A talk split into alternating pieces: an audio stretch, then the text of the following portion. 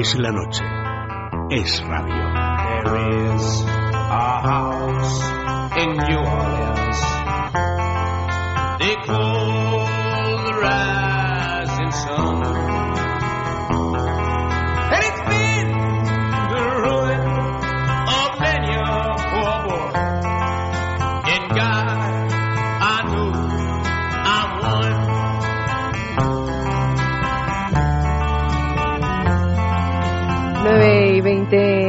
De la noche, Susana Criado, Manuel Llamas, buenas noches a los dos. ¿Qué tal? Muy buenas noches. Bueno, antes de, de hablar de la economía eh, española, eh, os tengo que pedir una referencia que puede afectar eh, no ya tanto a la economía, a los mercados, bueno, al final todo, todo es uno y es lo mismo. Eh, hoy el IBEX 35 ha sufrido una posible intervención en Siria el próximo jueves, los tambores de guerra, que como lo han llamado ya desde el régimen de Bashar al-Assad, eh, no solamente España, el IBEX 35 o lo ha notado, prácticamente todas las plazas europeas se han caído.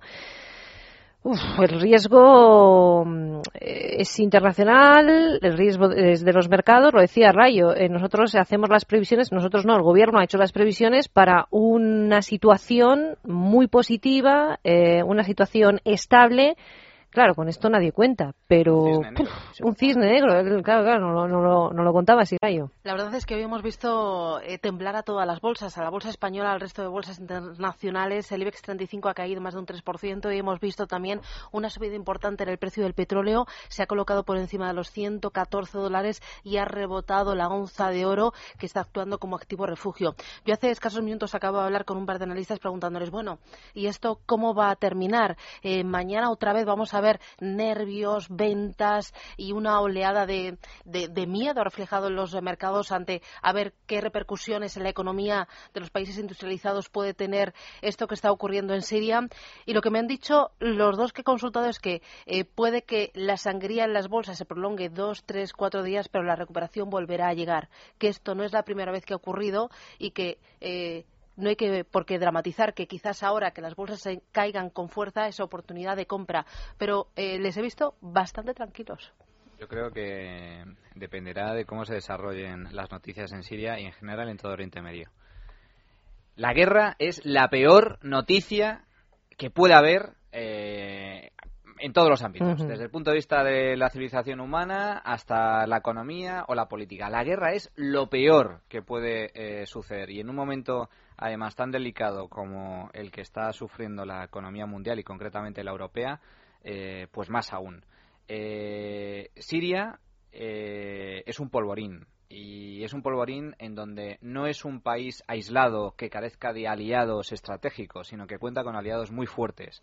Cuenta con Irán, productor de petróleo. Cuenta con eh, China, el apoyo político de. China, eh, una de las grandes potencias eh, militares y económicas a nivel mundial. Cuenta con Rusia, eh, también gran productor de gas. Es decir, eh, los mensajes no son eh, halagüeños. Ojalá se quede en nada eh, y no pase de bueno pues una intervención eh, más o menos suave o estratégica con el objetivo de eh, que la comunidad internacional dé una imagen de que está haciendo algo cuando en realidad no está haciendo nada.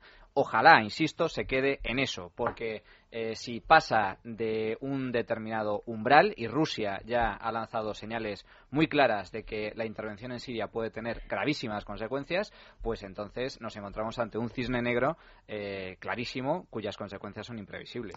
Luego en tertulia de análisis político analizaremos un poco eh, las claves eh, diplomáticas, eh, si se interviene, eh, cómo se interviene, eh, qué se, eh, a quién se destrona del poder, a quién se, se- le otorga ese poder o cómo se plantea la nueva situación en Siria. Pero en el ámbito económico, la pregunta que, que también nos quería hacer, ¿se puede permitir Estados Unidos, se puede permitir la Unión Europea un coste militar, el coste militar que supone una intervención? Porque esto no es gratuito. No sé si viene bien, si es contraproducente, si... No, clara- claramente es contraproducente. Es decir, eh, la guerra es la salud del Estado, ya lo hemos dicho antes, es una política, probablemente sea el paradigma de la política keynesiana. Todos los keynesianos eh, aunque deploran las guerras en su aspecto humano, es evidente, bueno, no todos, pero sí muchos de ellos, las aclaman como el gran experimento de expansión del gasto público, de expansión del gasto eh, militar, y, mm, y de hecho muchos sostienen que la Gran Depresión terminó con la Segunda Guerra Mundial. Eso es falso. Que haya una correlación entre los dos eh, acontecimientos no significa que haya causalidad. La Gran Depresión la terminó el enorme ahorro público y privado, la estabilización posterior a la Segunda Guerra Mundial, la paz, la apertura comercial, la estabilización monetaria, eh, el levantamiento de los controles de precios propios de la guerra, pero no el gasto militar. El gasto militar simplemente es más keynesianismo y el keynesianismo es una ideología económica fracasada como hemos visto en los últimos años y como veríamos si nos metiéramos en una guerra a gran escala. ¿Cuánto va a costar esto? Pues no se sabe porque no se sabe cuánto puede durar. Si solo van a tirar dos bombas, como ha sugerido el de Washington Post, pues no costará mucho, pero si es para hacer eso, ¿para qué se meten? Y si es para algo más, pues ya podemos ir a guerras costosísimas, porque la guerra de Irak fue una guerra costosísima que en una parte explica la necesidad de las expansiones crediticias que llevaron a la burbuja inmobiliaria porque eran expansiones crediticias dirigidas a qué? A financiar los enormes déficits de Bush para sufragar la guerra. Y por tanto como había que financiar esos déficits a tipos de interés bajos los tipos de interés tenían que estar bajos también en el mercado inmobiliario y del mercado inmobiliario generaron toda la orgía de crédito con las nefastas consecuencias actuales que estamos viendo. Las consecuencias son, son nefastas desde todos los puntos de vista eh, como bien eh, señala Juan todo dependerá de cuál sea el grado de intervención que se pretende llevar a cabo por parte de la comunidad internacional. Desde luego los mensajes eh, son son preocupantes mm que no solo es eh, Estados Unidos eh, diciendo que además va a actuar con independencia de la resolución del Consejo de Seguridad de la ONU, sino que también se le ha sumado LAN, se le ha mm. sumado eh, Reino Unido, etcétera. Con lo cual, insisto, el problema no es que Siria sea un un, caldo de cultivo idóneo para, para que para que prenda eh, pues una situación eh, ciertamente incontrolable en, en, toda la zona eh, sino el hecho de que más allá de Oriente Próximo la cuestión es que cuenta con aliados importantes. Y si China y Rusia han dicho que por ahí no piensan pasar yo a mí lo que me preocupa son las derivadas geopolíticas de, de esa decisión. No estamos hablando de dos mindundis. Estamos hablando de dos grandes potencias económicas. Y a diferencia del caso de Irak, en donde Estados Unidos y el resto de países aliados, pero fundamentalmente Estados Unidos, eh, gastó decenas de miles de millones de dólares eh, para derrocar al régimen de, de Saddam Hussein, al igual que eh, para derrocar a los talibanes en Afganistán, esos países estaban aislados, no contaban con ningún tipo de aliados. Y aún así fue un ah, desastre total desde el punto de vista económico y eh, presupuestario estadounidense. Pues con más razón el régimen sirio, que puede contar con aliados importantes en la zona. Insisto, la clave sin duda es Irán. La cuestión es, eh, mirando los mercados, la verdad es que los mercados normalmente se suelen anticipar a las noticias de futuro y los mercados en un primer momento lo que hacen es reaccionar de forma eh, muy drástica, eh, muy rápida ante el peor escenario. Pero yo, según lo que me han dicho justo antes de entrar, es que, a ver, no hay que dramatizar mirando a la bolsa y mirando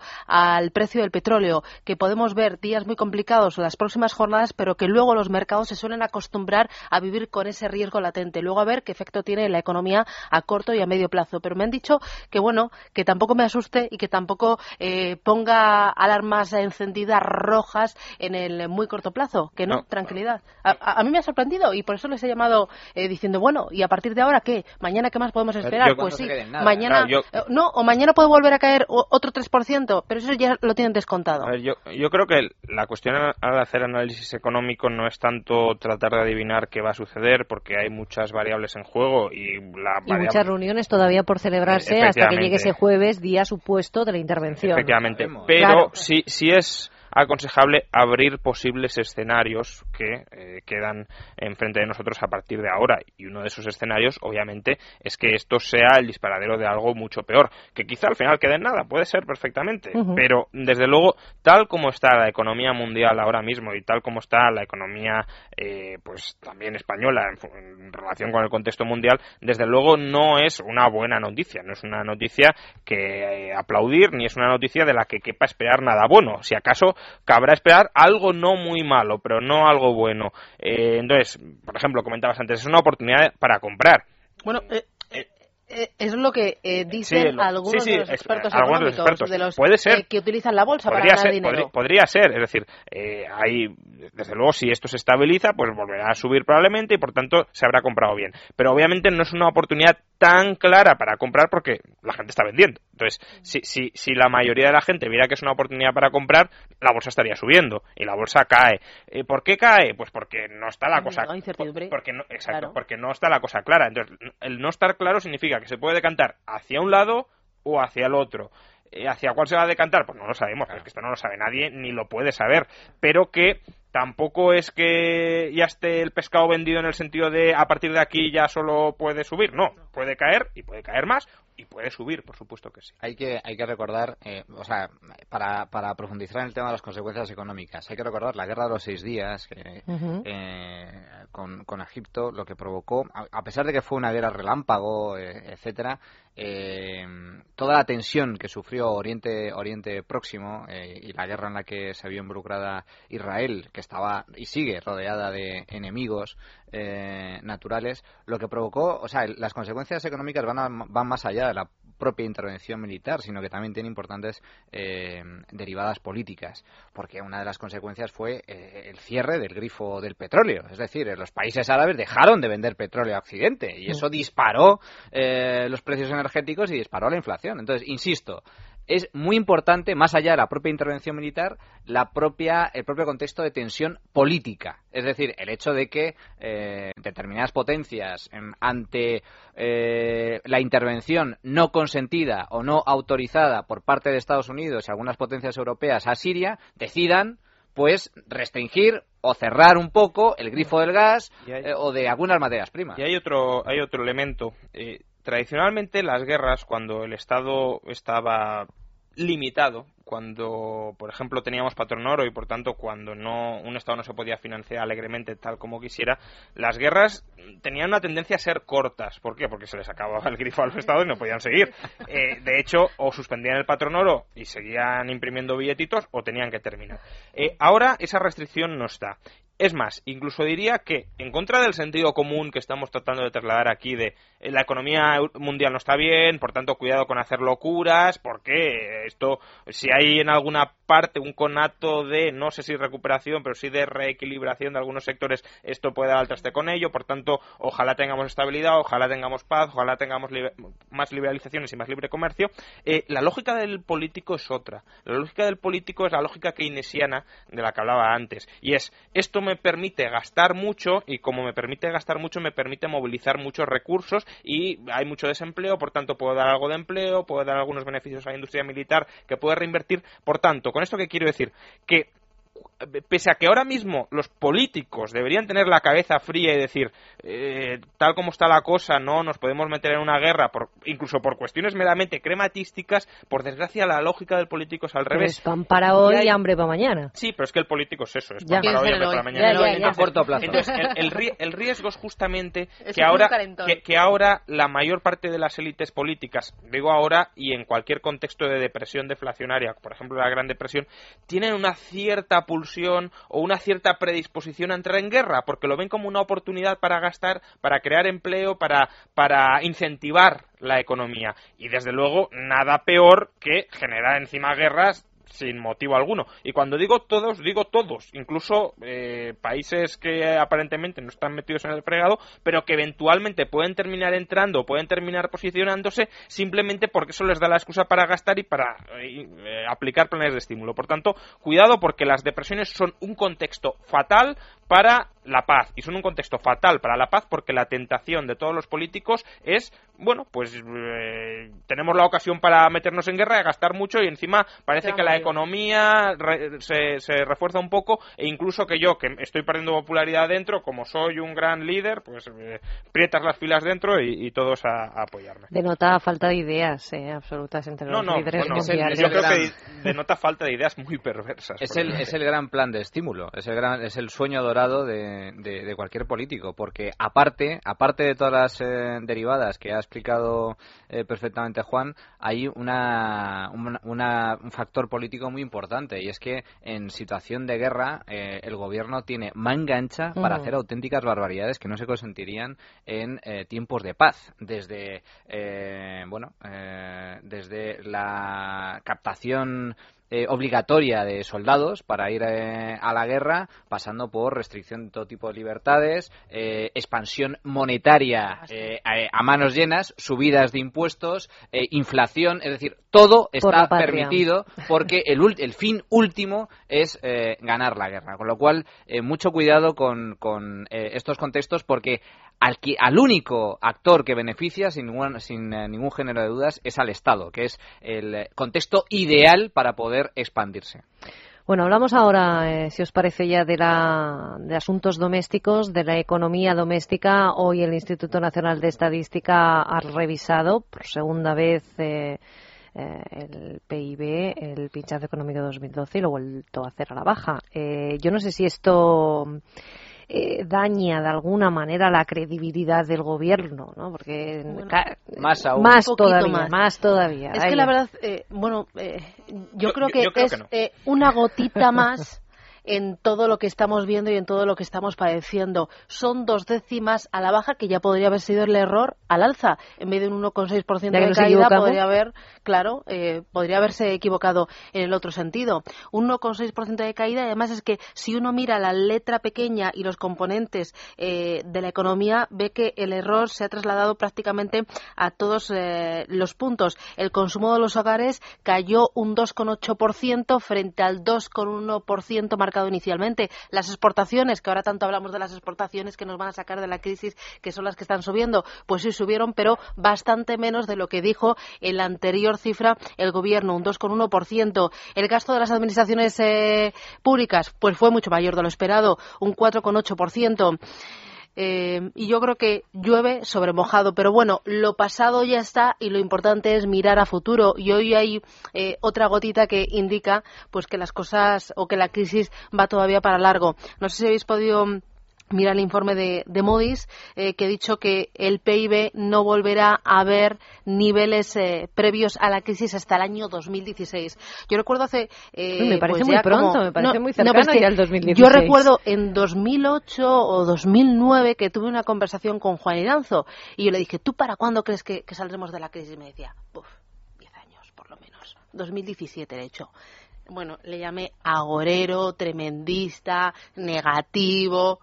Y es que eh, llegamos a ese nivel. Es que llegamos a ese nivel. Yo, yo es que depende de lo que hagamos. Si es que la, gran tragedia es esa. Eh, hay países que sufriendo. tú todavía tienes confianza. no, no, no, no. Más bien al revés. soy, eh, soy, algo, algo pesimista en ese sentido debido a la clase política que nos gobierna, ¿no? Pero es que depende, depende de lo que se haga. Hay países que sufriendo una crisis económica y financiera y fiscal muy parecida a la española han conseguido salir en en, dos años, tres años. Ya están creciendo a tasas del 3, 3,5% y reduciendo de forma muy sustancial la tasa de paro, después de haber alcanzado cotas históricas. Eh, son los países bálticos. El caso de Letonia es paradigmático. Siempre se ponía durante casi tres años, estuvimos escuchando tasa de paro de España, récord absoluto de toda la zona euro, Solo superado por Letonia. Solo superado, por, Letonia. Bueno, por Letonia ya no aparece en esa estadística. Letonia se ha desplomado el paro y seguirá desplomándose. Eh, bien, España, sin embargo, no ha salido todavía del hoyo. Depende de lo que hagamos. Es decir, eh, si el gobierno insiste en mantener la burbuja eh, pública en sus actuales niveles y se resiste a pincharla, sin duda seguiremos en situación de crisis económica desde el punto de vista de que se producirá no una recuperación, sino un largo estancamiento económico. Pero aún es peor. En el año 2015, si eh, por desgracia gobierna la izquierda radical en este país, Partido Socialista, Izquierda Unida, entonces apaga y vámonos. Vuelve, resurge con, eh, de, nuevo, pero, pero a, manos llenas, la posibilidad de ruptura del euro, eh, default y lo peor imaginable. Porque es que la izquierda, Izquierda Unida y el Partido Socialista abogan por ese tipo de, de medidas. Por lo tanto, yo creo que dependerá de si se hacen las cosas bien o se hacen las cosas mal. Y en cuanto al tema del PIB, es que el PIB, para empezar, es un indicador que hay que cogerlo con pinzas. Es decir, no refleja realmente eh, la realidad de la economía española, como casi todos los indicadores estadísticos. ¿O es que acaso quién puede negar a día de hoy que la inflación en España durante la época de burbuja inmobiliaria era del 2, 2,5%? La inflación era muy superior. Lo que pasa es que no se contaba en esa inflación, en esa cesta de bienes y servicios se incluían únicamente una lista eh, una lista mm, eh, escogida de forma arbitraria por los políticos. Pero independientemente de todo, que ese es otro debate. En cuanto a la revisión a la baja del PIB, el efecto directo, para mí es el más preocupante, eh, uno de los más preocupantes es que va a haber que volver a revisar el dato de déficit, público, que va a ser superior al 7%. Claro, eh, bueno, yo creo que la revisión de hoy es un poco irrelevante, no, eh, se realiza en todos los países del mundo mm, y si acaso, vamos, las dudas que hay sobre el PIB no, no son estas, es decir, las dudas que tiene gente sobre el PIB es si es mucho más bajo de lo que nos están diciendo o no. hay motivos para pensar que puede ser así, porque hay ciertas partidas del PIB que se valoran de manera un tanto arbitrarias, por ejemplo, ejemplo, eh, un 8%, algo más de un 8% del PIB, que es bastante, es la imputación de los alquileres, es decir,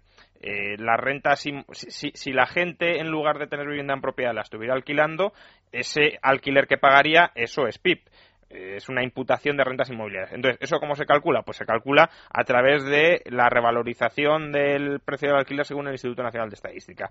Y lo que sucede es que el Instituto Nacional de Estadística en los últimos años está diciendo que los alquileres en España están subiendo, cuando parece que no es así. Con lo cual, si eso hay que revisarlo a la baja, pues también afecta al PIB. Y así hay varias partidas que probablemente habría que revisar eh, o, o que podría haber que revisar a la baja. Entonces, estas dos décimas no cambian prácticamente nada, simplemente por lo que hemos dicho, los datos de déficit y de deuda, que tampoco es que cambien nada dos décimas, relevante, porque al final la, solvencia de un país pues depende, pues por ejemplo, de un dato que, que, no parece que se vaya a revisar, como es la recaudación fiscal y la relación entre la recaudación fiscal, la deuda y el déficit. Y eso no va a cambiar. Ahora bien, sí vuelve a ilustrar que eh, de ajustes poquitos. Es decir, que, en un momento de dificultad no se ha recortado todo lo que debería recortarse para tratar de cuadrar las cuentas. Y si es una décima más, pues una décima más que nos han hecho los deberes. Susana. Eh, hablando de que nos han hecho los deberes, hoy el Bundesbank también avisaba de la lentitud que está eh, teniendo España a la hora de aplicar las reformas prometidas y los ajustes prometidos.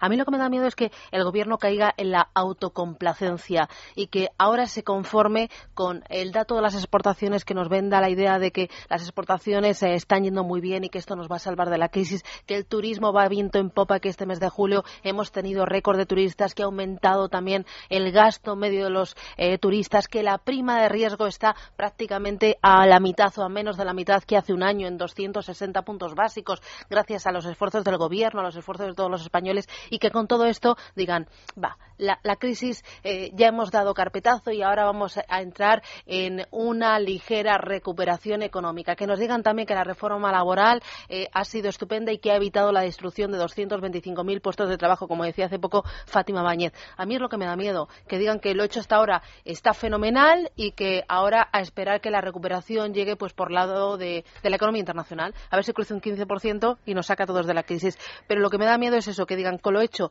ya es suficiente y ahora a esperar, a esperar a que lleguen las próximas elecciones. Y lo cierto de que no, de que nos han hecho los deberes es una información que firmas Manuel Llamas en Libertad Digital, eh, que está ahora mismo en portada en nuestro periódico en la red. Las autonomías fichan a 32.000 trabajadores extra durante la crisis. ¿Dónde está la austeridad? Yo es que, pero si lo llevo, me lo llevo preguntando de, de, verdad, me lo llevo preguntando desde 2010. ¿Dónde está la austeridad? Están las familias y las empresas. desde, 2007, que estalló la crisis, 2008. Las familias sí que nos hemos ¿Dónde está la austeridad? Recorte, recorte, la política recorte. A mí me hace mucha gracia, de verdad, de verdad, ¿eh? Me hace muchísima gracia cuando escucho hablar de recortes. Es que se ha recortado, es que se ha recortado. Que es mentira, que, seguimos teniendo un gasto público muy superior al de la época de burbuja inmobiliaria. en términos nominales y en términos reales debemos estar también. Eh, 2005-2006. 2005-2006, en plena burbuja inmobiliaria. Lo que comentabas de la sanidad y educación la pasada semana y que unimos a esto. Al final concuerda todo. ¿eh? Eh, eh, por comunidades autónomas, el gasto total de las comunidades autónomas, que hay que recordar, las comunidades autónomas concentran el gasto público, por, decirlo así, el gasto,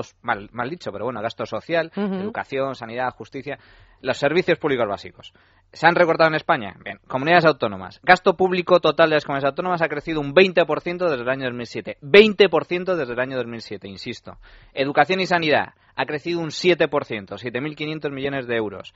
Eh, plantillas públicas. Las plantillas públicas han aumentado en 32.000 desde el año 2007. Todo esto durante la crisis. Durante la crisis, cinco años de crisis, y han aumentado las plantillas públicas. Administración paralela empresas, entes, organismos, han recortado 68.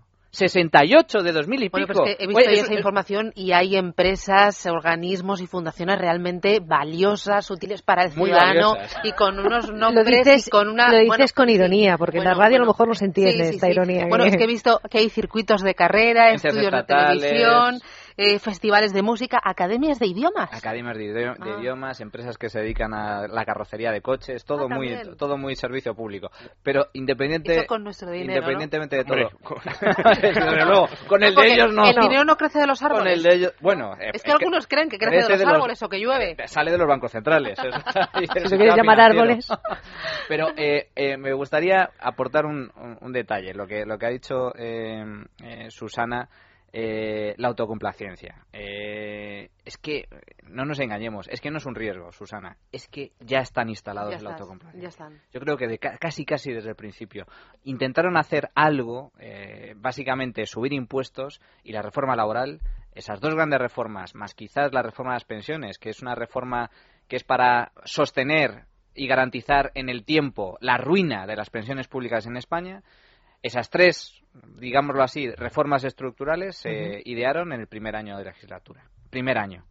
Eh, y básicamente el gobierno ya está instalado en un discurso claramente mm, eh, contradictorio o opuesto al, de las reformas, diciendo que, bueno, ahora ya es cuestión de que la economía ya está lanzada, es cuestión de esperar y de recoger el, uh, fruto de las elecciones, eh, esperando que la economía resurja. Y se pone la medida de las exportaciones y del déficit comercial cuando eso es mérito único y exclusivo de las empresas y las familias. No es mérito del gobierno. Lo que sí corresponde al gobierno es flexibilizar la economía. Pues bien, hoy hemos recibido una muy mala noticia por parte del de, eh, primer año de evaluación de la reforma laboral. Los expertos eh, observan, después de un año de aplicación de la reforma laboral, que es lo mejor de lo mejor que ha hecho este gobierno, pues el 60% de los ERES, de las medidas de flexibilidad, etcétera, lo tumban los jueces, lo tumban los juzgados de lo social. Eso es una tragedia. Eso es una tragedia para este país. Y sin embargo, esa reforma que Pero estaba algo bien mal habremos hecho para que los jueces la, tumben. Oh, pues, Nos pues, hemos dejado algo que se ha sin hecho. hacer. ¿Qué es lo que se ha hecho? La reforma laboral. Seguir dejando en manos de los jueces este tipo de decisiones que son únicas y exclusivamente empresariales. Es que la, aprobación de un ERE y la aprobación de un despido jamás debería estar supervisado por un juez, a no ser que sea un caso de despido improcedente, por el cual el trabajador tendría que aportar ante el juzgado pruebas suficientes de que se ha cometido una injusticia con él. Pero en el resto, eso no tiene que ir a los juzgados de lo social. No tiene que ir a ningún tipo de, de los juzgados de lo social no deberían existir y ser juzgados de lo civil como, como, vamos, como venía siendo tradicional, porque el derecho laboral es derecho civil y punto. Y el hecho de convertirlo en un derecho excepcional ya es ese el error. Ya es tratar de convertir algo en una categoría especial cuando no lo es. Es un puro contrato entre partes donde debería regir la autonomía de la eh, voluntad. Pero, por desgracia, no. Y lo que tenemos, obviamente, es que pues una judicatura en ese sentido muy ideologizada, precisamente porque se ha creado creado esa jurisdicción para que esté ideologizada, porque si no, no, no es necesaria esa jurisdicción especial y extraordinaria. Que se han cargado las cláusulas suelo, ¿eh? que no es moco de pavo. Las cláusulas suelo de, de las hipotecas se las han cargado en varias entidades y eso es una aberración jurídica.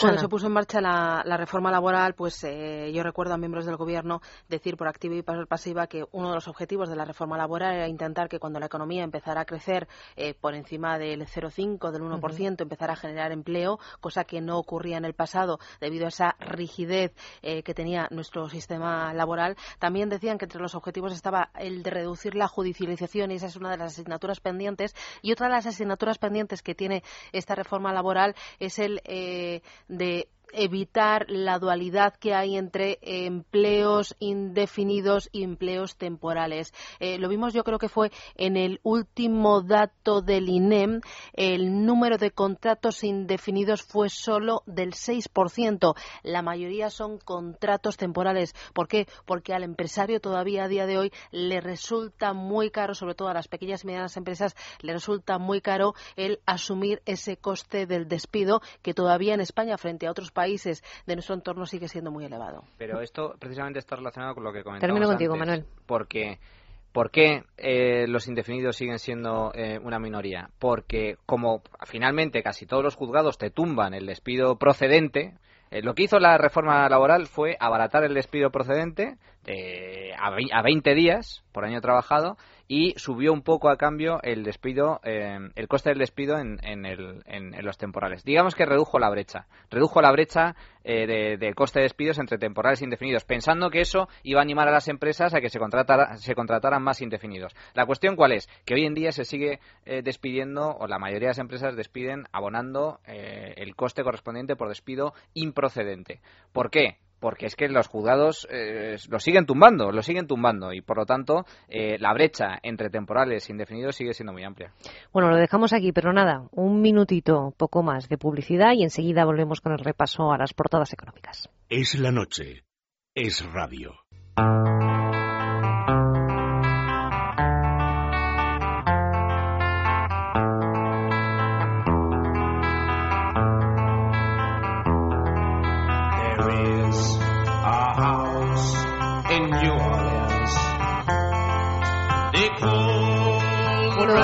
Minutitos para alcanzar las 10 de la noche, pero antes, antes de finalizar este espacio de economía, tenemos que repasar la prensa económica. Lo hacemos como siempre de la mano de Profim. Profim, empresa de asesoramiento financiero independiente, les presenta las portadas económicas. Imagine que descubre un mundo financiero donde usted acierta en sus decisiones de inversión. Pues ese mundo existe. Y para llegar a él solo necesita un buen compañero de viaje. Esa buena compañía se llama Profim. Solo Profim le garantiza un viaje a su medida, sin sorpresas, donde va preparado llueva, truene, nieve o haga sol. Profim, el compañero de viaje perfecto para su dinero. Profim, el experto que siempre le acompaña para tomar decisiones de inversión acertadas. Profim, empresa de asesoramiento financiero independiente inscrita en la CNMV. Juan Ramón, brevemente. Bueno, pues eh, la posible guerra en Siria, ya lo hemos comentado, hunde la bolsa, la mayor caída de las últimas semanas. Eh, expansión el, el IBEX sufre su mayor caída desde junio y pierde los 8.400. El economista caída del 3% para el IBEX 35 en vilo por los ataques contra Siria. Y cinco días el IBEX cae casi un 3% y pierde los 8.400. Por cierto, esto ya sería casi para más tema político, pero me acuerdo ahora. Obama, si quiere declarar la guerra, debería pedir autorización al Congreso, a ver si, a ver si sucede o no sucede y se declaran guerras mm, bien declaradas, al menos procedimentalmente o no. Y luego la otra gran noticia eh, del día pues ha sido esa revisión de- del PIB a la baja, tanto de 2010, 2011 como 2012. Expansión, el PIB menguó un 1,6% en 2012, dos décimas más de lo anunciado. Es decir, que pues, eh, la, riqueza que supuestamente se genera cada año es menor. También el economista, el PIB de España cayó el 1,6% en 2012, es hasta dos décimas peor el de 2012, pero también se ha revisado a la baja e incluso en- con, mayor intensidad el de 2011 y el de em, 2010. Eh, y luego, pues, bueno, hay otras noticias que a veces está bien comentarlas. Por ejemplo, el economista de Francia ampliará de 41,5 a 43 años el periodo mínimo de cotización para cobrar, eh, entiendo por el titular, la pensión completa. Por lo tanto, ya vemos que no solo en España cuecen habas, el sistema de seguridad social no solo cae en, eh, en España, hace aguas en España, sino también en todos los países que deciden aplicarlo y que no tienen un crecimiento económico superlativo como para que ese crecimiento económico sanee y haga bueno el fraude piramidal que está implícito en todo sistema público de pensiones y de eh, reparto. Luego cinco días, pues intenta calcular eh, hacia dónde se irá el déficit de 2012 a cuenta de la revisión del PIB que hemos comentado antes y titula La revisión del PIB del INE amenaza con elevar el déficit de 2012 por encima del 7 eh, por ciento. En realidad ya debería estar por encima del 7%, lo que pasa es que el gobierno sigue contabilizando eh, las devoluciones eh, que, que, deberían ser contabilizadas en 2012 como parte de 2013, pero si no, ya estaríamos por encima del 7%. Pues Juan Ramón, Susana, Manuel, muchísimas gracias. Nosotros eh, seguimos en Es la Noche, hacemos una pausa y repasamos y actualizamos los contenidos de este día. Es la Noche con Lucía Prieto.